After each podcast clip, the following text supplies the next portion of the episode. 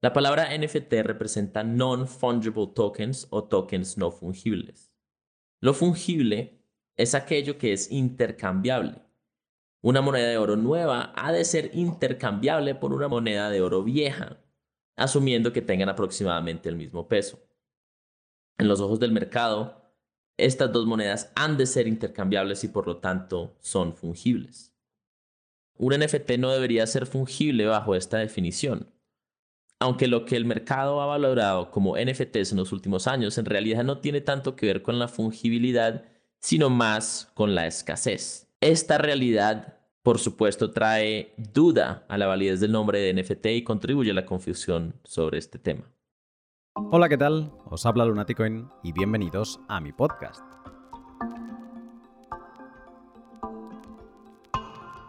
El pasado 20 de enero, Casey Roth Armor publicó la versión 0.4.0 de su wallet de Bitcoin ORD, ORD. Esta wallet, más allá de tener las funcionalidades convencionales a las que estamos acostumbrados, como enviar, recibir y demás, permite analizar e indexar la cadena de bloques en base a la teoría de los ordinales que el propio Casey ha desarrollado. Y además incorpora el concepto de las inscripciones para Mainnet, con las que puedes crear y almacenar artefactos digitales o NFTs de forma nativa en su cadena de bloques. Este hecho, que podría haber pasado a la historia de Bitcoin como un suceso más, tiene a comunidad, desarrolladores y mineros muy revolucionados. Y es que las ingeniosas inscripciones de Casey permiten guardar muchos bytes de información de estos NFTs en un espacio reservado para la validación de transacciones, el conocido como campo witness, que disfruta de un 75% de descuento en las comisiones que pagan esos bytes para ser minadas y acumuladas en los nodos de los participantes de la red. Esto es algo que no se había explorado todavía y a muchos les ha dado la sensación de que los ordinals y las inscripciones se están aprovechando de forma inapropiada del diseño de las dos últimas grandes actualizaciones del protocolo de Bitcoin, de Segwit y Taproot. Todo para utilizar su base de datos, la cadena de bloques, como un almacenamiento en la nube de todo tipo de archivos digitales que poco tiene que ver con la transferencia de unidades monetarias de Bitcoin, haciendo uso ilegítimo de su espacio de bloques, o bueno, eso piensan algunos, acelerando el crecimiento de la cadena y encareciendo el envío de transacciones. Así, el debate ha trascendido al propio concepto de los NFTs y se ha trasladado a aspectos sumamente interesantes como el papel de Segwit y Taproot en toda esta situación, por qué se paga menos por ciertos bytes de una transacción o sobre la necesidad o no de reducir el tamaño de bloque actual. Todo alineado, claro está, con argumentos a favor de la libertad y un mercado de comisiones mineras que se alegra de la llegada de las inscripciones que ya han dejado un nuevo récord en el tamaño de bloque con 3,96 megabytes. Para entender mejor los argumentos a favor y en contra de todas estas posiciones, en el podcast de hoy me siento a entender qué son y cómo funcionan los ordinals, ¿Qué diferencia hay con las inscripciones y los artefactos digitales? ¿Por qué un pool como Luxor Tech ha introducido una transacción enorme de 4 MB sin que pague comisión por ello? El encaje de Segwit y Taproot en toda esta situación y los motivos para la polémica. Todo con los inestimables comentarios de Juan Galt y Guzmán Pintos. Si quieres tener la base clara de todo esto de los ordinals y sus implicaciones, acompáñame en este pod monográfico sobre el tema. Sin más, te dejo con el pod.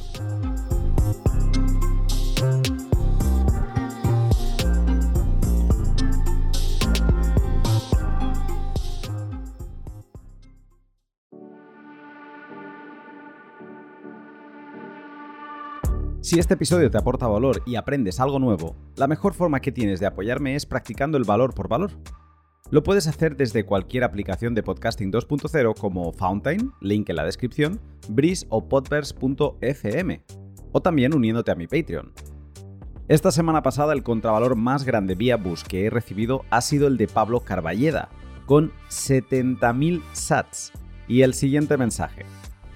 Estoy flipando. Gracias por mencionarme. El fin de semana no podía acabar mejor. Motivación 110%. No, gracias a ti Pablo por esta super UI que nos has regalado en Nostros. En las palabras finales del pod te contaré mucho más sobre cómo ha ido el valor por valor que he recibido esta última semana vía Lightning. Recuerda que si un contenido te aporta valor, el que sea, ponlo en cifras y hazlo llegar a su creador, sea un pod, una imagen, un texto o un vídeo. Antes de dejar de con el pot, una mención rapidísima para mis sponsors que junto a mis Patreons me permiten pot a pot seguir trabajando en lo que más me gusta, a Hodel Hodel, la página web en la que podrás comprar Bitcoin de otros particulares sin ceder datos personales, sin perder la custodia de tus Bitcoin y sin que nadie que tú no quieras se entere de lo que estás haciendo en Bitrefill, la página web donde comprar de todo pagando con Bitcoin, con tus sats, con tu Bitcoin, con tu Lightning, con tu todo. Ahí, Bitrefill. CoinKite, la empresa canadiense productora de los icónicos dispositivos que te permiten tener tus Bitcoin bien seguro en mil formas. Además, esta semana con una nueva hardware wallet de la que te hablaré más adelante. Y Len, la página web hermana de Hodel Hodel, donde podrás tomar préstamos utilizando a Bitcoin como colateral. Te hablaré más de ellas a lo largo del pod en fragmentos que he preparado específicamente para este episodio y con material de valor para que te lleves una pieza de contenido sobre lo que hacen.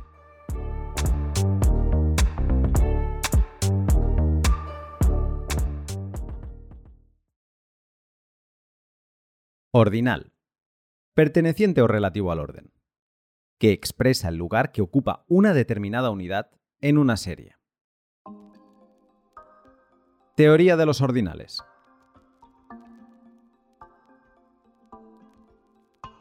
Para empezar a entender el caso de los artefactos digitales que se están guardando en la cadena de bloques, hemos de ir al principio de la teoría de los ordinales de Casey Rod Armor.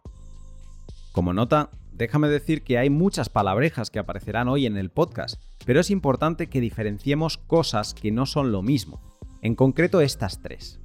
Por un lado están los ordinals, o ordinales, de los que justo te voy a hablar ahora. Luego están las inscripciones. Y después tenemos los artefactos digitales o NFTs. Los ordinales poco tienen que ver con los NFTs de Rare Pepes o CryptoKitties, que puede que nos vengan a la cabeza. Los ordinales son una nueva forma de identificar la emisión de nuevas unidades de Bitcoin y su transferencia. La teoría de los ordinales parte de una premisa. Los satoshis son únicos y tienen una identidad en base a su orden de emisión. Vamos a poner un ejemplo. Cada unidad de Bitcoin es subdivisible en 100 millones de satoshis. Esto significa que si reúnes 100 millones de satoshis, tienes un Bitcoin, como cuando reúnes 100 centavos y tienes un dólar. Con esto claro, cuando Nakamoto minó el bloque Genesis, emitió al mundo los primeros 50 Bitcoin, que traducidos a satoshis fueron 5.000 millones de sats. Según la teoría de los ordinals de Casey, estos satoshis tienen identidades únicas y van del 1 al satoshi 5.000 millones. Y así, los siguientes satoshis emitidos en el bloque 1, que es el siguiente al Génesis, porque el Génesis es el 0, tienen las identidades que van del 5.000 millones 1 a la 10.000 millones. Si asumimos que Bitcoin tendrá 21 millones de monedas, podríamos concluir que acabaremos teniendo satoshis con identidades que irán de la 1 a la 2100 millones de millones, o lo que en español llamaríamos 2100 billones y en inglés llamarían 2,1 cuadrillones. Hasta aquí, de momento, solo hemos puesto sobre la mesa la idea imaginativa, porque esto no está en ningún sitio en la cadena de bloques, de que cada Satoshi tiene un nombre o matrícula y que este tiene que ver con su orden de emisión. Pero si se minaron 50 Bitcoin en bloque, en una única moneda, ¿cómo sabe cuál es el Satoshi 1 o el 2? ¿Cómo se diferencian? Bueno, a eso llegaremos ahora. Pero antes, te cuento algo más. En la teoría de los ordinals, Casey explica que si efectivamente podemos numerar a los satoshis del 1 al 2,1 cuadrillones, entonces también podríamos diferenciar los satoshis que son especiales, como los primeros de un bloque, los primeros de un ajuste de dificultad, que sucede cada 2016 bloques, los primeros de cada halving o cada 210.000 bloques, o los primeros de cada ciclo, que según Casey es cuando el ajuste de dificultad coincide con el bloque del halving, y eso solo sucede cada 6 años. De esta manera tendríamos sats comunes, que son los que no son primeros en nada, poco comunes, que son los primeros de cada bloque, raros, para los primeros de cada ajuste de dificultad, épicos, que son los primeros de cada halving, legendarios para los primeros de cada ciclo y un único Satoshi, que es el Satoshi mítico, que es el primero del Genesis Block. Y luego añade que hay Satoshis del montón, que por algún motivo ajeno al orden de emisión, también son especiales, como podría ser el primer Satoshi del primer bloque que tuvo Segwit. A estos sats les llama satoshis exóticos.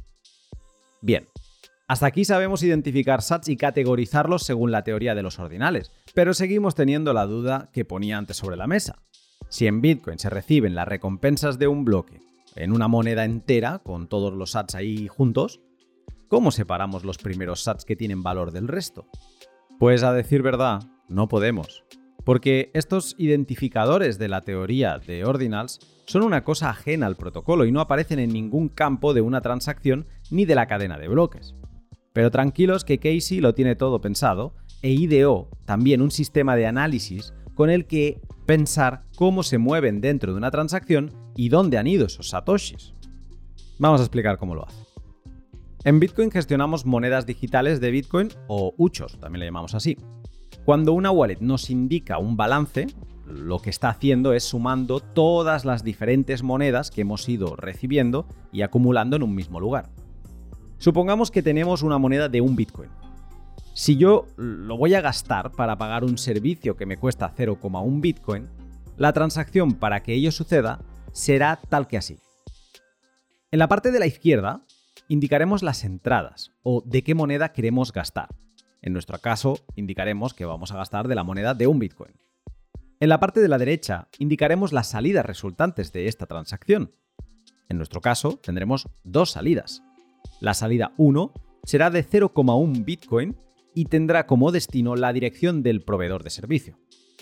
La salida 2 será de 0,9 Bitcoin y tendrá como destino nuestra propia wallet, porque eso es el cambio y no le pertenece a nadie más que a nosotros. Pues bien, la teoría de los ordinals se apoya también en el orden que encontramos en las salidas de una transacción de Bitcoin, la salida 1, la salida 2, etc. Y lo hace así para trazar el movimiento de los satoshis en base a la regla First In, First Out, o FIFO. Los primeros que entran son los primeros que salen. Y como sé que esto puede ser lioso, vamos a poner otro ejemplo. Alice es minera y tiene en su poder la moneda de 25 Bitcoin de la recompensa del primer bloque post-halving de 2012 y por tanto tiene en su poder el primer Satoshi épico de la historia de Bitcoin. Podríamos imaginarnos esta moneda como un tren, esto es importante, ¿eh? Un tren, o sea, imagínate la moneda de 25 Bitcoin como un tren de 2.500 millones de vagones porque tiene 2.500 millones de satoshis, pues imagínate un tren con 2.500 millones de satoshis, siendo el vagón 1 la locomotora, el satoshi épico del que estamos hablando. Bob es coleccionista y le propone a Alice comprarle ese satoshi por un bitcoin.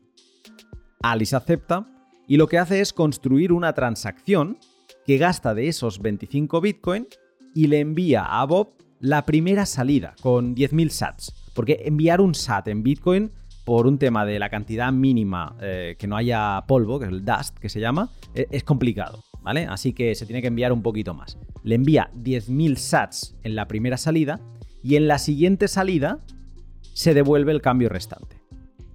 La teoría de transferencia de los ordinals dice que los primeros sats de una moneda, de la, esta de 25 millones que tienen el, el SAT épico, pues esos primeros sats irán a parar a los sats de la primera salida. Los restantes irán a la segunda. Y así consecutivamente hasta terminar de llenar las salidas y dejando los últimos sats sobrantes para pagar al minero que incluye esa transacción en la cadena de bloques.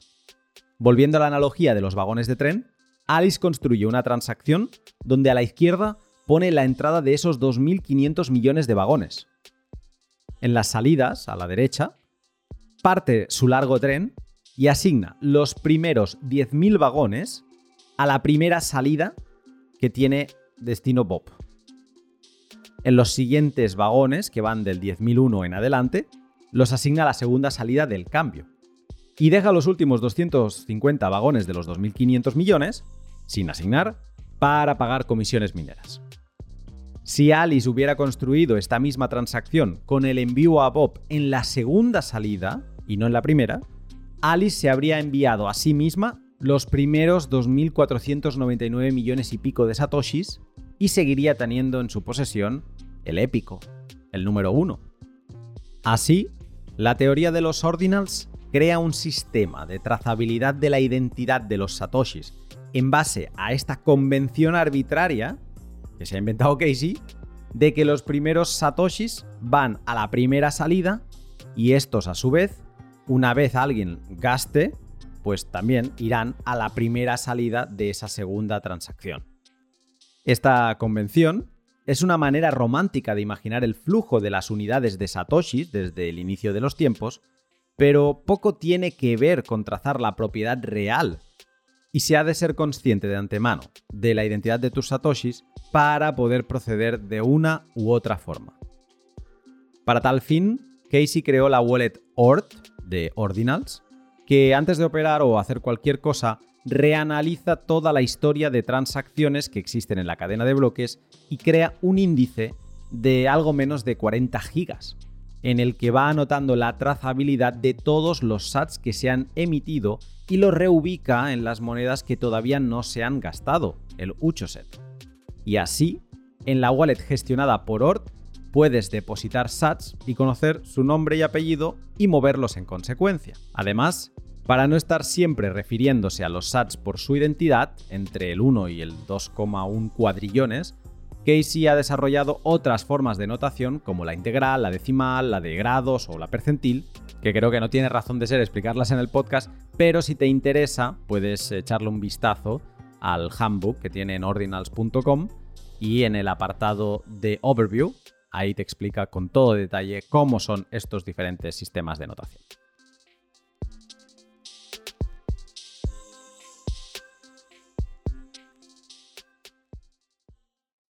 Estos son los ordinals y su teoría. Y como ves, el único parecido con lo de meter JPGs en la cadena de bloques de Bitcoin es que comparten el componente de coleccionabilidad, pero más allá de eso, los ordinals no presentan ningún cambio ni afecta con contenido adicional a la cadena de bloques. Yo a los ordinals no les veo mayor problema. ¿O sí que los tienen?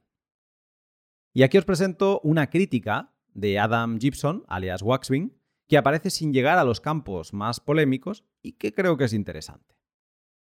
Adam dice así. Así que, ¿por qué estoy descontento con el proyecto de Ordinals? Confirma en la mente de la gente un terrible error cognitivo. Si hay algo que siempre he intentado transmitir a la gente en las diversas charlas, podcasts o lo que sea que he dado a lo largo de los años, es lo siguiente. Los satoshis no existen no tienen número de serie, no existen en el código. Es como preguntar, ¿dónde están las pulgadas en este palo de 15 pulgadas? Los huchos existen, los satoshis o bitcoins no. Abstracto, sí, pero en cierto sentido crítico. Crítico porque es la razón por la que Bitcoin tiene lo que yo llamo fungibilidad intrínseca, aunque en realidad tenga una fungibilidad práctica muy pobre.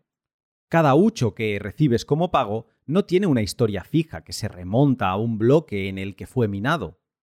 Fue creado ex nihilo. Su creación solo estuvo limitada por el permiso del propietario o propietarios de la entrada que lo autorizaron, y por una regla consensuada de no inflación.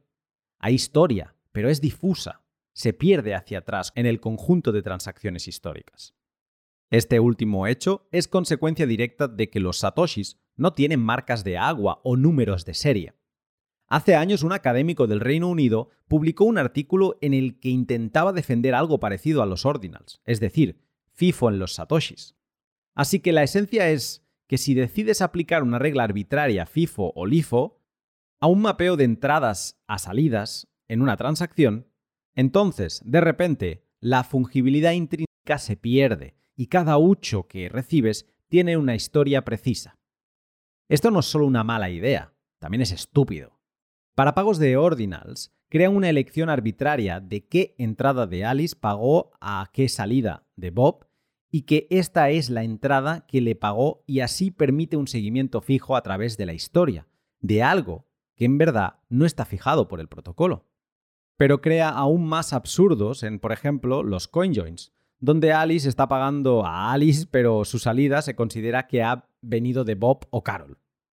Así que llegamos al punto que es una real tontería, pero es precisamente ese tipo de tontería que los actores estatales quieren oír. Les dice que podemos identificar perfectamente el origen del dinero, por lo que podemos bloquear y controlar todo lo que queramos. el proyecto de Ordinals, incluso si su creador entiende perfectamente que la asignación de números de serie es arbitraria y ex protocolo, si se hace popular, va a incrustar en la mente de los políticos y otros idiotas que podemos rastrear perfectamente la historia de sus bitcoins. Pero no se puede evitar. Y hasta aquí este texto que publicó Waxwin en Mastodon. Y he de decir que estoy muy de acuerdo con todo lo que ha dicho. Los ordinals son un juego, una idea romántica, pero arbitraria, de que los satoshis se pueden identificar y encima trazar bajo la suposición de transferencia FIFO. Una idea fácilmente desmontable, pero de las que, como bien indica Adam, acaban por gustar a los políticos que, aunque no consigan nada, pueden crear confusión entre bitcoiners en algún punto y también alguna que otra política estúpida en las entradas y salidas de fiat. Dicho eso, es imposible, y me alegro que así sea, detener la imaginación de una persona a la hora de interpretar algo, ya sean los hechos sucedidos en su día a día, en un momento histórico o en el conjunto de transacciones de Bitcoin. Y eso es lo que ha hecho Casey. Lo curioso es que la idea ha gustado mucho. El poder transferir el token escaso relacionado con el arte da la experiencia de control y derecho de propiedad sobre el arte al comprador aunque de qué en realidad son dueños es cuestionable. Según los principios y convenios de la cadena de bloques, si controlas el token, en todo sentido práctico eres su dueño. En algunos casos, artistas han intentado asociar derechos de propiedad de contenido con control de dichos tokens, aunque la prevalencia y validez de este tipo de acuerdos legales aún están sin ser probados en la ley e integrados en la sociedad. Inscripción. Acción y efecto de inscribir. Escrito grabado en piedra, metal u otra materia duradera para conservar la memoria de una persona, de una cosa o de un suceso importante. En numismática, letrero rectilíneo en las monedas y medallas.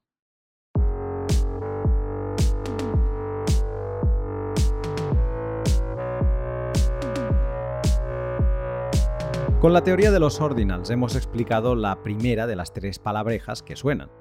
Ahora falta entender qué son las inscripciones y los artefactos digitales.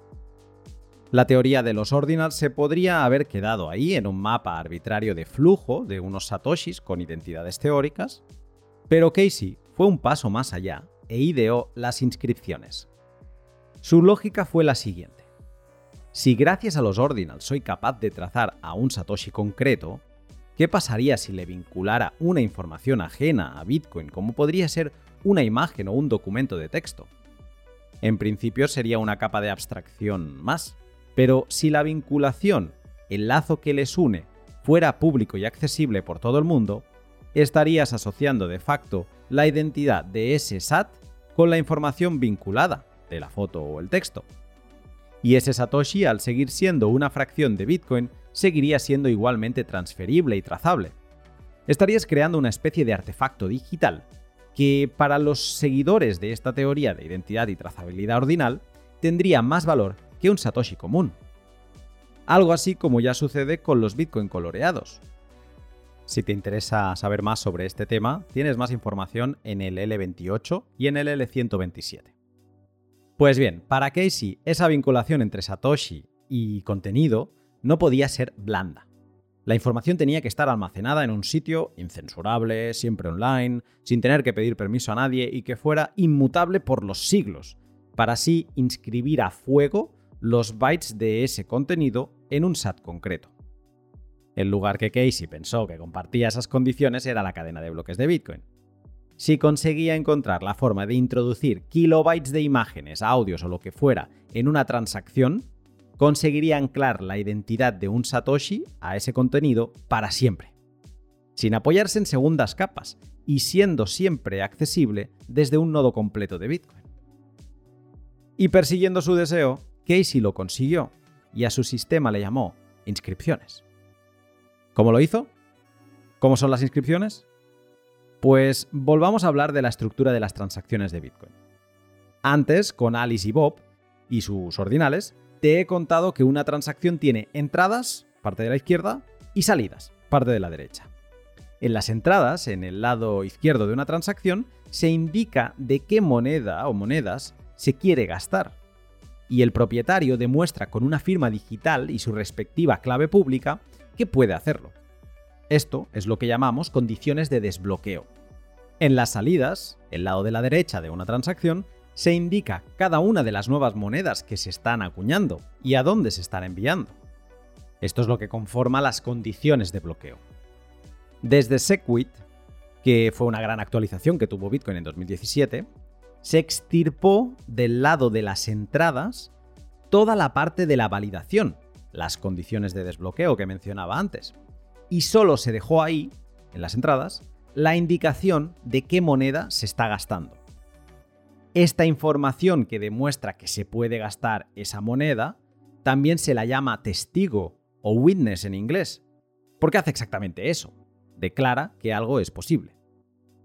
Al retirarla, al extirparla de las entradas, no es que se perdiera y no se pudieran validar las transacciones, sino que simplemente se segregó o se apartó en un tercer campo, que es el campo del testigo. Y de ahí, si te fijas, es de donde viene el nombre Desegregated Witness o Segwit así en comprimido, que no significa otra cosa que testigo segregado.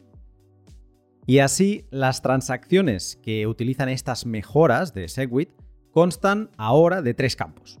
Las entradas, de dónde gastamos, las salidas, que enviamos y a dónde lo hacemos, y el testigo, la información necesaria para validar que podemos gastar lo que decimos que queremos gastar. Pero además, con la característica de que si utilizas este tipo de transacciones, la información incluida en el testigo tiene un descuento del 75% en las comisiones. Las entradas y las salidas pagan el 100% y el testigo solo el 25%. Si te interesa saber por qué, házmelo saber en los comentarios. Luego te construyo más sobre esto. Desde 2012, y gracias a otra actualización que tuvo Bitcoin llamada Pay to Script Hash, podemos crear condiciones de bloqueo de fondos basadas en claves privadas, que esto ya se podía hacer desde el inicio de Bitcoin, y también con scripts o microprogramas que fijan unas condiciones que deben cumplirse más allá de la presentación de una firma de una clave privada. Esos mini scripts, mini programas, son los que nos han permitido hacer contratos inteligentes en Bitcoin como el de la multifirma, y aunque cada día que pasa aprendemos a hacer más cosas en Bitcoin, el lenguaje de programación es tan tosco, se llama script este lenguaje, pues es tan tosco, tan robusto y poco flexible que cuesta bastante investigación para ir construyendo programas útiles que se validen como correctos y la transacción acabe siendo válida. Es como que tenemos que ir descubriendo esos programas, ¿vale? Es un poco como así. Pues bien, como te decía, es en esta parte del testigo donde se incluyen o firmas de más clave pública o firmas más script más los programitas. Y a Casey se le ocurrió mirar de construir un programita que pudiera ir en el script del testigo que acumulase ahí dentro todos los bytes de los artefactos digitales que quería inscribir y que encima se validasen como correctos. A la forma con la que consiguió hacerlo es a lo que llamamos inscripciones o hacer una inscripción. Casey construyó el esquema de inscripciones apoyándose en este campo del testigo con descuento, lo que le permitía meter mucha más información pagando solo una cuarta parte, y también a una política todavía más flexible de la última gran actualización de Bitcoin llamada Taproot, que eliminaba un límite en el tamaño de estos scripts, que hasta entonces solo podían ser de 10.000 bytes. Y ahora, con Taproot, se expandía el límite máximo al tamaño máximo del bloque, que son 4 megabytes, con algunas limitantes que ahora no vienen al caso. Con los scripts de 2012, el campo del testigo de Segwit de 2017 y la liberación del tamaño máximo de los scripts de Taproot en 2021, Rod Armor había descubierto la puerta de entrada de todo tipo de información a la incensurable e inmutable cadena de bloques de Bitcoin. Y si a esto le sumas la trazabilidad de satoshis de su teoría ordinal, las inscripciones habilitan la creación de NFTs nativos cuya propiedad o accesibilidad puede ser transferida a otras direcciones de Bitcoin. Las inscripciones se crean con una doble transacción de Taproot.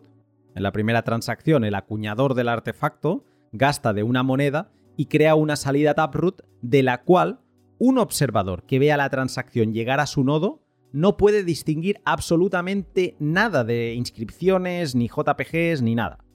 Lo único que ve es que es una transacción normal, ni grande ni pequeña, tipo Taproot y ya. Es en la segunda transacción que gasta de esa primera donde se destapa el pastel y en la que en el lado de la validación de las entradas, en este campo de Segwit, es donde aparece un script enorme que valida que se puedan gastar los satoshis que se bloquearon en la primera transacción y que se envían ahora a otra salida Taproot normal. A partir de ahí, cuando la transacción se mine, el contenido formará parte para siempre de la información witness de la cadena de bloques y podrá transferirse ese satoshi al que se le inscribió el artefacto a cualquier otra dirección, incluso sin tener que ser Taproot. Lo único que deberás es pues, utilizar una wallet como ORT u otra que te permita controlar qué satoshis acaban en el primer output y cuáles en el segundo, para no romper la trazabilidad según el convenio, la convención de los ordinals. Y como curiosidad, has de saber que ya hay tutoriales para utilizar Sparrow Wallet para gestionar correctamente artefactos digitales.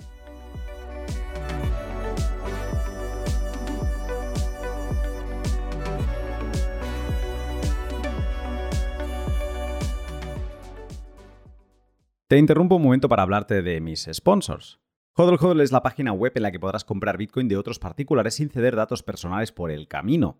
Esta semana se ha anunciado el cierre de una de las webs históricas en la compra de peer-to-peer de Bitcoin, como ha sido Local Bitcoin. Aunque hacía tiempo que habían implementado KIC y que había dejado de ser una opción válida para mí, que alguien que ha facilitado tanta adopción se vaya no es una buena noticia. Pero no hay motivos para la tristeza, porque en Hodel Hodel puedes seguir comprando de otros particulares y encima, sin ningún proceso de KIC. Si tienes dudas de cómo comprar en Hodel Hodel, tengo un tutorial en la descripción que puede ayudarte. Y esta semana me ha hecho muy feliz leer un tweet de Mark Domenech que decía lo siguiente. Conseguido, mi padre ha comprado sus primeros sats sin KIC en Hodel Hodel. Supera el miedo y toma el control de tus sats en Hodel Hodel. Y cuando estés listo, échale también un vistazo a Lend, su plataforma para tomar préstamos, también entre particulares, sin ceder datos personales. Tienes todos los links en la descripción. También te gustará conocer a Bitrefill, la página web de la empresa sueca que desmonta todos los mitos de que con Bitcoin no puedes comprar nada. En Bitrefill puedes comprar tarjetas regalo de un sinfín de establecimientos de todos los países del mundo. En Argentina me contaban eso, que ahora ya tienes supermercados como Carrefour o Día, donde puedes hacer la compra. Yo personalmente esta semana he comprado Hogwarts Legacy en Steam con tarjetas regalo compradas en Bitrefill. Nada de tiendas desconocidas. Y además, Bitrefill es muy práctico para todos los que viajamos un poco porque te permite recargar tarjetas móviles de todos los países del mundo. Bitrefill es tan sencillo que vas, escoges el servicio del que deseas adquirir la tarjeta regalo, marcas qué cantidad en euros quieres comprar, te aparece un QR, la escaneas con la wallet, por ejemplo con Moon, la pagas y listo, ya tienes la tarjeta que te está llegando en directo en la pantalla, copias el código, te vas a la web y canjeas. No hay más. Y si no me crees, pues compruébalo tú mismo. Sigue el link de la descripción y sorpréndete con su enorme catálogo. Y CoinKite, la empresa canadiense productora de los dispositivos de Bitcoin más icónicos desde 2011. Soy un enamorado de la Colcar, de sus Block Clock y cada vez más de TapSigner. Pero esta semana déjame que te cuente que tenemos un segundo modelo de Colcar en camino. La sorprendente Colcar Q1, que se ha anunciado esta semana y que viene a ser la hermana mayor de la Mark IV, al incorporar sus mismas funcionalidades como el NFC, el BIP85 y demás, pero además tiene un teclado grande como los que tenían las Blackberries, para que vueles introduciendo tu frase mnemónica. También está aislada de cualquier conexión a Internet con comunicación por doble bandeja de microSD y escáner de códigos QR. Tienes la posibilidad de usar pilas AAA eh, o un cargador vía conexión USB-C. Todo en un diseño que no ha dejado indiferente a nadie y que luce su característico case de plástico translúcido. Si como yo quieres ser de los primeros en probarla, debes saber que han abierto las reservas en su web para su primera edición. Si quieres subir el nivel de seguridad de tus bitcoins, sigue el link de la descripción y descubre todos los productos que CoinKite tiene para ofrecerte. Otra característica esencial de un NFT es que hay una relación directa entre los tokens creados en la correspondiente cadena de bloques y el arte presentado al público. Hay un full rango de métodos para crear tal asociación, Desde las páginas centralizadas y frágiles que pueden desaparecer en un futuro, como el directorio original de RPPs, hasta los ordinals que controversialmente suben los archivos totales del arte a la cadena de bloques de Bitcoin, pagando los fees requeridos para tomar el poco espacio disponible en su cadena de tiempo. En el medio de este rango de métodos están los links de IPFS, que son generados con un hash del archivo original y a través de la red de IPFS permiten encontrar un archivo en el futuro asumiendo que alguien aún guarde una copia. O simplemente un hash del archivo guardado en la cadena de bloques con backups centralizados del archivo original en la página de web del artista, páginas de coleccionistas o galerías de arte. Artefactos digitales.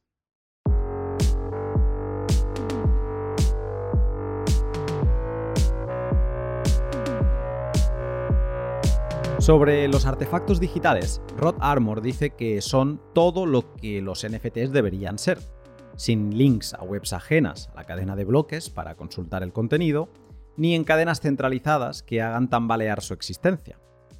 Desde el 20 de enero de 2023, fecha en la que Casey publicó la versión 0.4.0 de su wallet y que permitía hacer inscripciones en Mainnet, en la red principal de Bitcoin, cualquier persona con un nodo completo de Bitcoin que tenga la opción de Transaction Index activa puede hacer de forma fácil, sin tener que entender la teoría de los ordinales ni nada que acabo de explicar, un artefacto digital en Bitcoin. Solo necesitas crear una wallet en ORT, recibir fondos y esperar a que se confirmen, y luego tirar el comando ort wallet inscribe file, donde file es la ruta del archivo que quieres que se inscriba. A partir de ahí, la doble transacción de Taproot se construye automáticamente sin que tú tengas que hacer las dos y se retransmite a la red. Solo te queda esperar a que se confirme y se revele esa segunda transacción y revisar las inscripciones en tu wallet para contemplar tu creación o para reenviarlas a otra dirección. Vale la pena decir que antes de este podcast he creado un full note exclusivamente para ello, he instalado Ord Wallet y si quieres analizar la cadena según la teoría de los ordinales, el indexado es insufriblemente lento. Son 40 gigas lo que ocupa, pero tarda tranquilamente 36 horas o más. Yo, eh, o sea, al principio va rápido, pero luego lo das por perdido y dices, madre mía, va como a un bloque analizado por segundo y dices, la Virgen, es que no se va a acabar nunca. Y me he desesperado por momentos. Desde el 20 de enero hasta ahora hemos visto cómo se inscribían JPGs, claves públicas PGP, videojuegos jugables desde el navegador, audios, programas que piden acceder a la cámara de tu ordenador, cuidado ahí, y libros enteros como el de Animal Farm de George Orwell. Actualmente las limitaciones de las inscripciones de artefactos son dos. Una relativa al tamaño máximo de propagación de las transacciones entre nodos, que es un 10% del tamaño máximo del bloque y que por lo tanto sitúan el tamaño total máximo de la transacción en 400 kilobytes, y este dato eh, lo conozco gracias a Dev7 que le mando un saludo, y también tiene una limitación absoluta de 4 megabytes, que es el tamaño máximo del bloque de Bitcoin, y que actualmente eh, como no se propagarían eh, al superar estos 400 kilobytes, se podría incluir únicamente si un minero o un pool lo hace por ti. Y en este último dato, en la necesaria participación de un pool para incluir cualquier cosa más grande de 400 kilobytes, es que la semana pasada estalló otra polémica, con la inclusión en la cadena del bloque más grande minado en Bitcoin nunca, el 774.628 que tuvo un tamaño de 3,96 megabytes, quedándose a tan solo 400 kilobytes del límite máximo teórico. El bloque que tenía el récord antes de este era el 748.918 de agosto de 2022 y tan solo ocupó, bueno digo tan solo en, relación a este, 2,77 megas. Fijaos la diferencia, ¿eh? O sea, ha pulverizado el récord, pero es que ha partido el récord. La polémica no vino tanto por el lado del tamaño del bloque, ni por el contenido de la inscripción de Taproot Wizards, que fue quien lo hizo, que también era toda una declaración de intenciones de los interesados en los artefactos digitales. Pues la polémica vino más porque el bloque había sido llenado con una monstruosa transacción de 3,94 megas, que al estar explotando el campo de Segwit uno podría pensar que solo había pagado un mega en lugar de los 4. Pero es que ni eso. La transacción entró a 0 sats por byte. O sea, entró gratis. No reflejaba haber pagado nada. El foco entonces se centró en Luxor Tech, el pool responsable de haber introducido esa transacción que pasó por delante de otras que públicamente pagaban más comisión. Para entender cómo se fraguó este hito en la historia de Bitcoin y cómo es posible que se haya minado una transacción a 0 sats por byte, le he pedido a Guzmán Pintos, CPO de Luxor Tech, que me cuente los detalles. Sí, claro. Eh, para nosotros todo empezó con un tema de curiosidad, ¿no? O sea, hace una semana quizás ya que se viene hablando de, de, ordinals, de inscriptions, de poder eh, guardar información en, en, la blockchain de Bitcoin, ya sean imágenes, eh, hay videos, hay eh, audios, hay, de todo un poco ya. Y eso nosotros como Bitcoin supporters y, nativos de, Bitcoin, y más que nada como mining pool, que somos, digamos, ese contacto, ese contacto o, ese, esa interconexión directa con la blockchain es algo que nos interesa mucho. Em, y bueno, y todas las tecnologías nuevas es algo que nosotros, y más que nada, si están eh, sobre Bitcoin, son cosas que exploramos, eh, más que nada siempre con el objetivo de, bueno, de aprender, de entender un poco más de qué se tratan, ver cómo funcionan, pero siempre con el objetivo último de ver cómo nosotros podemos maximizar el fee revenue a largo plazo eh, para nuestros mineros. los mineros, nuestros clientes, son por los que nosotros digamos, abocamos, eh, están interesados siempre en poder obtener la mayor capacidad de, recompensa por su poder de cómputo. Y más pensando en el halving que se viene en, dentro de un año y, dos meses, eh, va a ser, eh, creo que se está 30 de abril, es ahora la fecha del 2024, en la que está estimado el próximo halving, donde el, el, subsidy se, va a seguir partiendo a la mitad, reduciendo significativamente, y los fees van a empezar a tomar más importancia. Entonces, nosotros como Mining Pool siempre tenemos que buscar formas de cómo podemos eh, eh, incrementar eh, no solo la cantidad de transacciones que podemos meter en un bloque, que eso maximiza el reward de los mineros, sino ver nuevas formas de, también incrementar ese fee revenue. Y bueno, y ahí es como salió este, este esta inscripción, que, es, que fue pensada específicamente para no intentar llegar al límite, pero no exceder los 4 megabytes. Eso fue todo, digamos, a conciencia nuestra de ver hasta dónde eh, podemos, digamos, empujar eh, con las reglas existentes hoy dentro de Bitcoin. Bitcoin es permissionless, eh, dado, digamos, cierta, ciertas reglas, cualquier actor es, es libre de, digamos, de, participar y, transaccionar como, como se le dé la gana, si no estaríamos dando, haciendo censura dentro de Bitcoin. Dentro de esas reglas, digamos, creamos esta, esta transacción que, que miramos en ese bloque famoso. Ha habido varias eh, particularidades de, este bloque, ya no solo que sea el más grande, sino también que ha pagado 0 sats por byte la transacción en concreto, ¿no? Entonces, la gente está muy familiarizada con que un sat por byte es lo mínimo que has de poner en tus transacciones personales para que otros nodos pues lo retransmitan a nodos vecinos. En este caso, vosotros sois un pool y no tenéis que pedir, o sea, no tenéis que ataros a esa norma, vosotros podéis hacer lo que queráis, ¿no? Al menos con esto. Y lo que mucha gente ha puesto el grito en el cielo es pensando en, ah, pues pobre la gente que está apuntando su hash rate a Luxor porque de esta transacción que podría haber ganado bastante sats, pues no lo ha hecho, ¿no? Y por el tema de quizá la jugada de marketing, que es la otra que también se comenta, que podáis tener en mente detrás de, toda esta acción, pues que este marketing ha dejado sin cobrar a esos mineros. ¿Ha habido pago de todo esto? Sí, a ver, hay, varias cosas como para atacar ahí en, lo que dijiste. Bueno, una de las cosas que comentaste es el, tema de incluir una transacción sin fin. Em, eso es, es muy normal en la industria. Incluso hay varios mining pools que cuando le pagan a sus mineros una vez por día, eh, ellos minan sus propias transacciones para no tener que descontarles ingresos a los mineros. Si uno entra a ver bloques, eh, especialmente minados, va a ser que hay un montón de transacciones que no tienen, que, no tienen fee. Y eso es muy sencillo de hacer. Es un RPC call a tu Bitcoin Daemon donde vos le agregás eh, una transacción a, tu block template. Eh, entonces, en definitiva, nosotros dijimos esta transacción la quiero incluir en mi block template. una vez que encontremos un bloque, esa transacción se agrega sin, sin fee. O sea, eso es un RPC call que existe en Bitcoin Core. Eh, o sea, no, hay nada específico o una tecnología particular. También existen los Transaction Accelerators de varios pools, donde si uno tiene una transacción stack uno le puso poco fee, y bueno, antes que no existía eh, Full RBF, uno le podía pagar a un pool para, digamos, un adicional para incluir esa transacción con poco fee dentro de su block template y de esa forma poder validarlo. Sí que eso es algo que existe de hace muchos, muchos años y es una práctica muy común en la industria. Em, lo otro que comentaste fue el tema de eh, marketing. Nuestro objetivo, más que nada con esto, como mencioné antes, no fue hacer un marketing PR con, un JPEG. Eh, nuestro objetivo es conocer un poco más de la industria, explorar, es algo novedoso, es algo distinto en Bitcoin, eh, ver cómo podemos incrementar fees a largo plazo.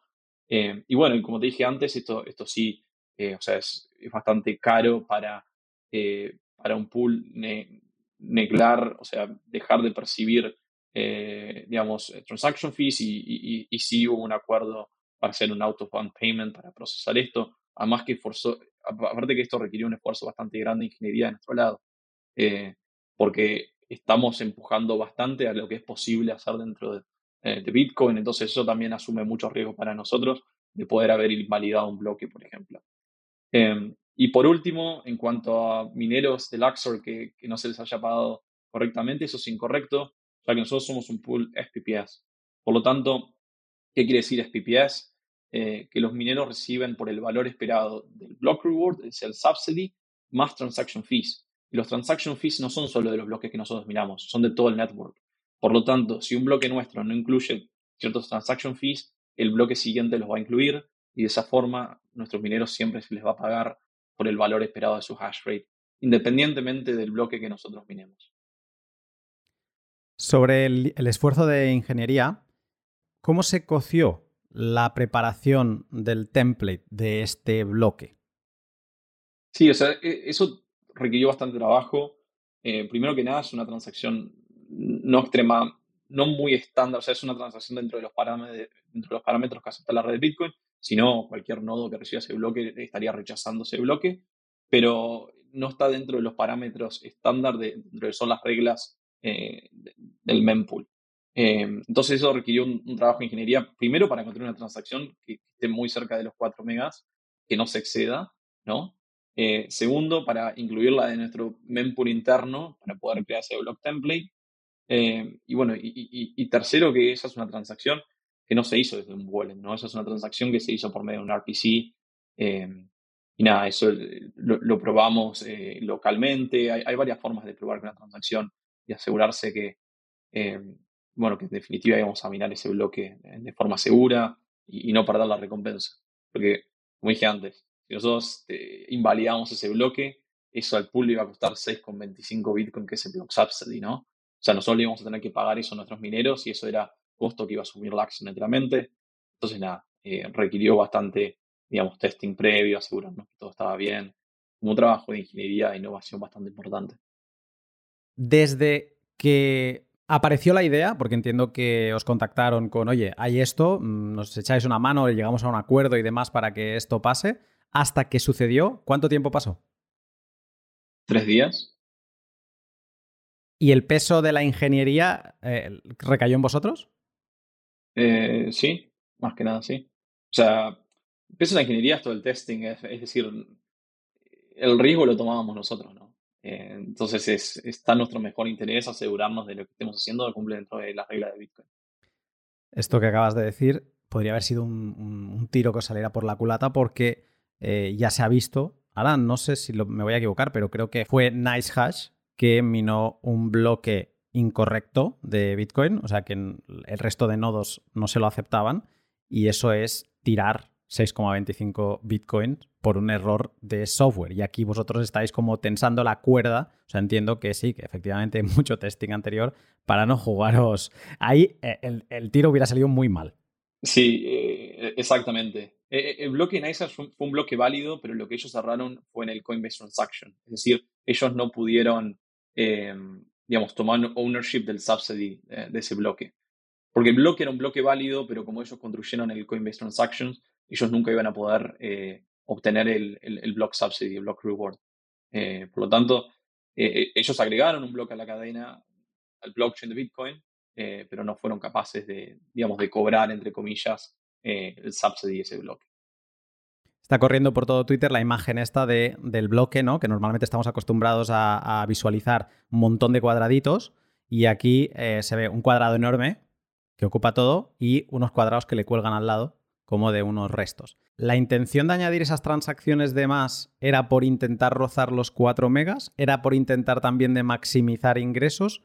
¿O mm, por qué, digamos, arriesgar por ahí?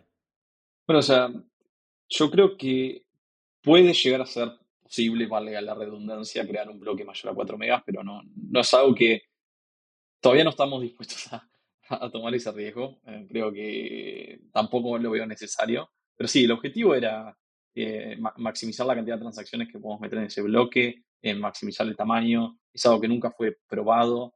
Nosotros ahora acabamos de probar que un bloque de Bitcoin puede tener 4 megas sin que le ocurra nada de blockchain.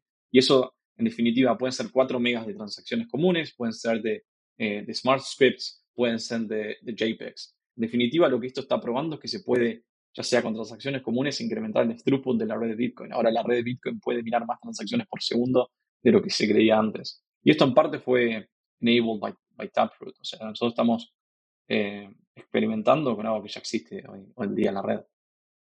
Muy interesante todo esto que me cuenta aquí Guzmán Pintos de primera mano y que además este extracto lo grabé justo el día después de que todo sucediera. Muy clarificador para introducir el tema de los pagos por fuera de la mempool directamente a los mineros y que introducen transacciones que se saltan la cola de entrada o la supuesta cola de entrada, aunque no reflejen públicamente el fee real que están pagando.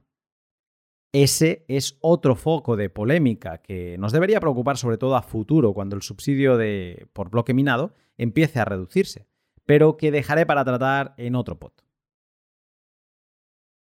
Polémico. Perteneciente o relativo a la polémica. Que provoca discusión de opiniones contrapuestas entre dos o más personas. Más allá de polémicas laterales igualmente importantes, como lo, lo, que acabo de comentar sobre la entrada de transacciones laterales vía pool, la controversia principal de todo este asunto de los ordinals, inscripciones y artefactos es una. ¿Es legítimo que información ajena al intercambio de unidades monetarias de Bitcoin acabe dentro de la cadena de bloques como si fueran el adjunto de un email y que todos los nodos la deban mantener en sus discos duros para siempre? O dicho de otra forma más simple, ¿existe información legítima e ilegítima dentro de la cadena de bloques y por qué. Como te podrás imaginar, esta discusión no es nada sencilla y revive de otras ya vividas en el pasado como la guerra del Op Return de 2014. Intentando simplificar y para cerrar el pot exponiendo las diferentes posiciones que he podido detectar, podríamos encontrar cuatro tipos de posiciones. Los que piensan que todo este asunto de los artefactos digitales en el nodo de 1 es legítimo y bueno, legítimo pero malo, ilegítimo pero bueno, ilegítimo y malo. Admito que las diferentes posiciones que voy a exponer puede que no encajen exactamente con las cuatro categorías mencionadas ahora, pero entiéndase la clasificación a modo de síntesis para llevarnos una idea más o menos clara. Posición legítima y buena. Aquí encontramos a gente que piensa que el espacio de 4 megas se pone a disposición de la red cada 10 minutos, que está ahí para ser utilizado por quien quiera y como quiera, y por lo tanto, conciben a la cadena de bloques como una especie de almacenaje en la nube descentralizado. Tenemos a los que ven el lado bueno porque se le da más uso a la red de Bitcoin, genera más comisiones mineras y aseguran un mayor presupuesto de seguridad, que es a lo que llamamos eh, ese acumulado de transacciones, de comisiones constantes que van llegando en las transacciones para que los mineros sigan minando cuando el subsidio por eh, bloque decaiga, ¿no? Y tengan un, sigan teniendo un incentivo económico. Y bueno, claro, luego están eh, los que lo ven legítimo y bueno porque les encantan los NFTs, incluso a lo mejor no tocan Bitcoin desde hace años, pero para ellos esto ha sido la vida y se pueden encontrar a muchos de estos si accedéis a los grupos de Discord que se están creando de Taproot Wizards, de Ordinals y demás, donde ves gente que mm, no ha tocado un nodo en su vida, que solo está llegando a Bitcoin armando nodos y preguntando pues lo básico, ¿no? Solo para poder armarse uno y gestionar sus inscripciones. Luego está la posición legítima pero mala. En esta situación encontramos a muchos bitcoiners que, pese a no estar de acuerdo con el uso no monetario de la cadena de bloques, apelan a la libertad y al consenso que ha habido en la aprobación de Segwit y Taproot, que son los que habilitan todo este ecosistema. Entonces, algunos no es que lo consideren ni malo, simplemente les da absolutamente igual. Las normas están ahí, se están cumpliendo, sí. ¿Están pagando por entrar? Sí. ¿Están pagando con descuento? Bueno, da igual, pero están pagando, ¿no? Pues que hagan lo que quieran. Se podría encontrar algún matiz más, pero seguramente este tipo de bitcoiners son los que están teniendo una posición más pasiva de, todo esto porque les parece ok, ni bien ni mal, les parece que ahí está el espacio de bloque para que sea utilizado, aunque los JPGs a ellos les patinen. En la posición ilegítima pero buena, que es como rara, ¿no? Como puede parecerte que es ilegítimo pero bueno, encontramos a aquellas personas que creen que esto es una terrible idea, pero que quizás sirva de excusa perfecta para crear un consenso sobre algún cambio necesario en el protocolo de Bitcoin como podría ser otro nuevo soft fork. Las propuestas aquí varían y encontramos gente que apela a reducir el tamaño de bloque a 300 kilobytes, manteniendo el descuento de Segwit y otros ya es que ni eso, o sea, quieren solo 300 kilobytes sin descuento de Segwit ni nada. Hay gente que apela a quitar el descuento de Segwit, recuperando el bloque de 1 mega e incentivando otros tipos de descuento vía CISA, que sería otro soft eh, fork, y que son las siglas de Cross Input Signature Aggregation. Esto ya daría para hacer todo otro pod. Este tipo de discusiones son las que me están haciendo disfrutar un montón con toda esta polémica, porque estoy aprendiendo una barbaridad. Y me encanta que se rediscutan cosas que parecían bien consolidadas, como la implementación de Segwit y de Taproot. En concreto, me he puesto a investigar en profundidad todas las críticas que se están haciendo de Segwit, que en parte es el que más habilita que todo esto suceda, más allá de la liberación del tamaño de los scripts por parte de Taproot. Y he encontrado cosas muy interesantes que por mantener el podcast enfocado no voy a comentar en este capítulo, pero si te interesa que haga un capítulo sobre ello, te agradecería que me lo indicaras en la descripción, en un boost, en una nota de Noster o en un tuit o en el medio que prefieras. Y luego, para cerrar, tenemos los que piensan que los artefactos digitales son ilegítimos y malos, y además van a cuchillo. Aquí es donde encontramos gente que está luchando con parches aplicados en sus nodos que reniegan de transacciones que les lleguen y que contengan este tipo de scripts eh, con fotos o con inscripciones en general. Esta última postura es muy parecida a la anterior pero las separo porque están tomando cartas en el asunto de una forma activa, más que va más allá del debate, ¿no? Que están como aplicándose y con algo de código están intentando reaccionar. Pueden censurar las transacciones que llegan a su nodo mm, por fuera de un bloque, o sea, antes de ser introducidas en un bloque, pero cuando les llega al bloque no pueden censurar esa información. Tienen que aceptar el bloque, digamos. Algo que creo que es importante mencionar es que todos los artefactos que se están incluyendo hoy en la cadena de bloques van a acompañarnos ya siempre y van a ser transferibles en base a la teoría de los ordinales, nos guste o no. Hasta la fecha, yo personalmente sigo sin tener una opinión formada. Soy libertario y de inicio me colocaría en la parte de que hagan lo que quieran con el protocolo, si el protocolo lo permite. Pero también valoro que en toda la historia de Bitcoin siempre ha habido la intención de mantener al protocolo lo más estrictamente monetario posible. Y eso me lleva a pensar que quizá esto es un exploit de una vulnerabilidad enmascarado en un debate de libertad. Le hace a uno preguntarse qué es la cadena de bloques o el espacio de 4 megas, que cada 10 minutos se llena, y qué usos se le deben permitir. No compro el argumento de, mira, un libertario hablando de censurar. No, esto no, no va así. Si todo se pudiera utilizar para todo, nada tendría orden. Bitcoin es una herramienta de libertad para intercambiar valor sin censura.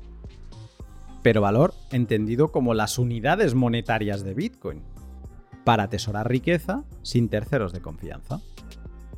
Quizá el camino que deba seguir es el de pensar si la inclusión de este tipo de adjuntos van en detrimento de tal finalidad y si convierte a Bitcoin en algo más censurable, trazable y menos portable, o no.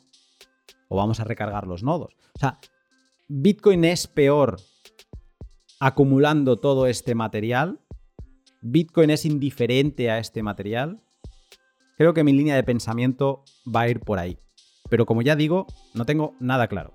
He expuesto las dos posiciones entre las que me muevo y sobre las que todavía estoy madurando mi posición.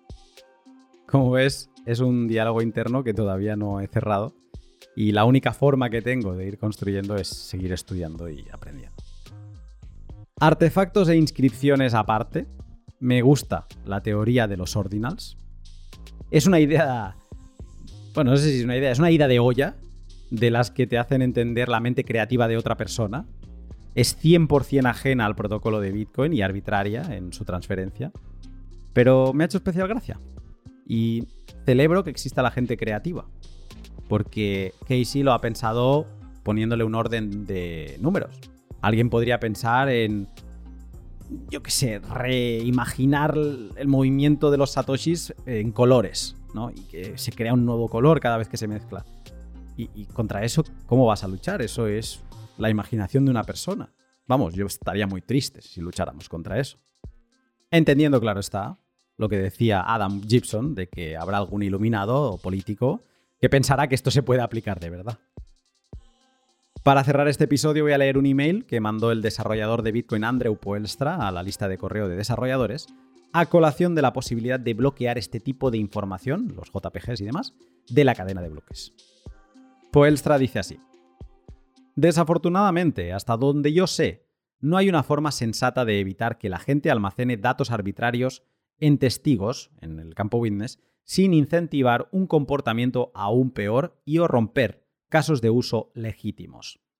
Si prohibimos los datos inútiles, sería fácil para los que quieren almacenar datos hacerlo dentro de datos útiles como firmas falsas o claves públicas falsas.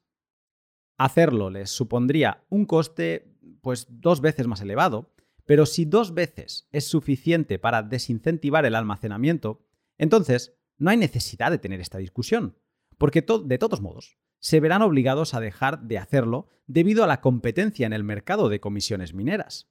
Y si no, significa que hay poca demanda para el espacio de bloques de Bitcoin. Así que, ¿cuál es el problema de pagar a los mineros para llenar con datos que los validadores ni siquiera necesitan para realizar cálculos reales? Pero si prohibiéramos los datos útiles, por ejemplo, diciendo que un testigo no puede tener más de 20 firmas, entonces estamos en el mismo problema que teníamos antes de Taproot, que es efectivamente imposible construir políticas de firma de forma general y componible, porque cualquier software que lo haga tendrá que tener en cuenta múltiples eh, limitantes independientes.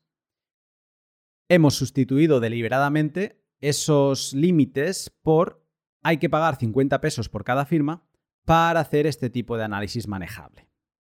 Existe el argumento razonable de que este tipo de datos es tóxico para la red, ya que aunque el mercado está dispuesto a soportar el precio del escaso espacio de bloque, si la gente estuviera almacenando NFTs y otras porquerías en la cadena, el mercado de Bitcoin se enredaría con mercados random de pump and dump, socavando los casos de uso legítimos y potencialmente impidiendo que nuevas tecnologías como Lightning se afianzaran. Pero desde un punto de vista técnico, no veo ninguna manera de detener esto. Y hasta aquí el podcast que espero te haya gustado y haya servido para entender un poco más qué es esto de los ordinals, las inscripciones, los artefactos digitales y por qué tienen la mempool reventada. Estoy grabando este mensaje en sábado 11 y la mempool ahora mismo, lo voy a revisar, pero si no me equivoco, tiene como unos 60 bloques acumulados a la espera de ser minados. Esto hacía tiempo que no lo veíamos. 78, lo acabo de revisar en mempoolexplorer.com, 78 bloques pendientes de ser minados. Una locura. Y si te vas a la gráfica de mempool.space, y revisas en el arriba, hay como en el cuarto icono, al lado del, del rayito, ahí la gráfica, puedes poner por semanas, meses y demás. Si lo pones a un mes vista, por ejemplo, ya ves que estamos en una montaña rusa, nunca mejor dicho, que es lo que parece. Y donde la característica es que hay una acumulación de transacciones a un SAT por byte que se está cumpliendo a pies juntillas lo que dijo Casey Rod Armor ah, muy al principio, cuando anunció todo este tema de las inscripciones en Mainnet, y dijo algo así como que mm, estas provocarían que se creara una bolsa de transacciones a un SAT por byte que serviría para momentos donde los bloques no se llenan, que se fueran llenando.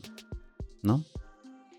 Bueno, eh, ahora mismo también creo que ha habido un volcado de Binance en el mejor momento. cada uno hace lo que quiere y vuelca lo que quiere cuando quiere, ¿eh? Ojo. Para entrar en el siguiente bloque has de enviar a 7 sats por byte y, por ejemplo, eh, en el tercer bloque, que está pendiente de minarse, que ya sabemos que esto se va dilatando y puede ser que no sea el tercero, sino que acabe siendo el décimo, entras ya entre 1 y 6 sats por byte. Es decir, que yo creo que con una transacción a 3 sats por byte entrarías en cuestión de media hora pero sí, parece que el SAT por byte se lo están adjudicando los ordinals. Porque hoy lo miraba, una imagen, estoy pendiente a ver si hacer una prueba o no mm, con esto de ordinals. Y estaba revisando qué imagen así subiría, ¿no? Para, de prueba. Y estaba mirando la carátula de este podcast. Y ocupaba 64 kilobytes. Entonces, con 64 kilobytes estamos hablando que pagaríamos ya a un SAT por byte más información adicional un mínimo de 64.000 SATs, que a fecha de hoy deben ser como 15 dólares aproximadamente, para enviar una fotito pequeña. Si la tengo que enviar a 2 sats por byte, tengo que multiplicar por 2. Estamos hablando ya de 30 dólares para enviar el JPG. Y si me voy a 3 o 4, pues ya podéis hacer las matemáticas. Pero con 4 me iría 60 dólares. Y es una foto relativamente pequeña. Si empezamos a sumarle kilobytes, se va de madre. Así que no creo que veamos, aunque me apuntaba... Mm, ahora no, tengo su nombre en la mente, pero le leo y, le tengo pendiente contestar, que decía que había visto inscripciones entrando a 20 sats por byte. Supongo que si el tamaño de la imagen es pequeño, y han ajustado los píxeles y claro, veremos eh, artefactos digitales de cosas muy pequeñas también entrando. Ojo. Y ahí sí que se podrán permitir enviar a 20 sats por byte. Pero me parece un poco mm, imposible, a menos que estemos hablando de una colección de estas que se hacen que ya saben que las van a vender a mil dólares. Si es así, entiendo que se arriesgarán a subirle la fee. Pero me da la sensación que todo esto de los artefactos digitales, si siguen sucediendo en Bitcoin, que parece que sí, van a acumular o van a capturar todas las comisiones, toda la bolsa de transacciones pendientes para confirmar de un SAT por byte. Y algunos osados van a hacer como me apuntaba este peer, de enviarlas a 20 SATs por byte, pero con cosas muy ajustadas en, en el contenido que se está inscribiendo en la cadena de bloques. Bueno, es un tema que se está desarrollando, que cada día que pasa eh, hay más material. Cierro este pod porque se tiene que cerrar en algún momento, pero en los últimos tres días que todavía estaba preparando, rematando, editando y demás, ya podría haber creado otra sección dentro del propio podcast. Me gustaría saber qué pensáis, qué, piensas, qué te pasa por la cabeza, en, qué opinas de esto, sea de prohibir, no sea de prohibir, es lícito, no es lícito, es un debate de libertad o es un debate de spam enmascarado, o sea, es un ataque de spam enmascarado en un debate de libertad. ¿Cómo lo ves tú? Yo sigo sin tenerla clara. Pero bueno, supongo que en estos días acabaremos sumando impresiones, sumando razonamientos y lógicas más técnicas, más filosóficas y podremos acabar de formarnos una opinión. Pero sin duda estoy muy agradecido a Casey Rod Armor de todo esto que está pasando, aunque acabe siendo un exploit, un spam o que en mi opinión vaya en contra de todo, no de todo lo que ha hecho, porque de los ordinals no puedo estar en contra, pero quizá sí que acabe estando en contra de los artefactos, eh, al menos en la cadena de Bitcoin. Y aún así estaré agradecido, porque toda esta reflexión, todo este debate, para mí no tiene precio. Sí que es verdad que a veces te saca de tus casillas, o sea, yo no tenía pensado este podcast, y como que te impulsa y me he metido una semana de investigar que es, es algo que te llevas, porque de otra forma quizá no hubiera hecho este sprint de leerme VIPs de hace 5 años o más y conversaciones de 2015. Bueno, y por todo eso, aunque me haya desubicado, le estoy muy agradecido. Y mira, un dato más, que no lo he mencionado y lo estoy viendo ahora, la mempool está en purga, eso significa que la mempool que suele, la estándar, la que te viene por defecto en el nodo de Bitcoin Core, ocupa 300 eh, megabytes, o sea, dispones de 300 megabytes para llenarlo de transacciones y ahora ya hay un acumulado de 343 megabytes. Eso significa que hay 43 megabytes que están en purga. Si tú ahora enviases una transacción a un SAT por byte, ya no es que tuvieras que esperar mucho, es que tienes bastantes probabilidades de que esa transacción no se retransmita. Los mineros tienen mempools enormes. Esto lo comentaremos en el siguiente mm, podcast eh, específico sobre este tema. Pero si tus nodos que están conectados a ti solo tienen mempools de 300 megas, entonces eh, es que te van a dejar la transacción fuera, no les va a entrar, porque es la que menos paga de toda la cola que tienen de transacciones. Dato a tener en consideración. Si quieres entrar, envíalo al menos a dos sats por byte o a uno y medio y así eh, constarás en acta. Y llegará a los mineros y una vez llega a los mineros, aunque haya purga y tu transacción se quede fuera, puedes estar medio tranquilo porque los mineros tienen unas mempools de, de gigas. Así que por ahí no te preocupes.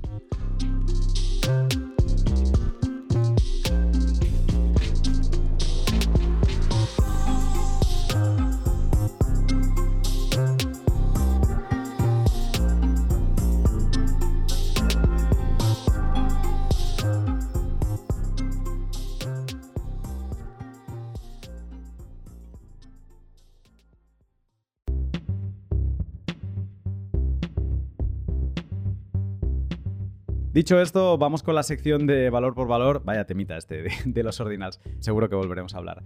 Vamos a la sección de valor por valor que me encanta. O sea, mil gracias. Me conecta muchísimo con, con todos vosotros y estoy encantadísimo. Hice un tuit esta semana diciéndolo que es de las mejores decisiones que he tomado.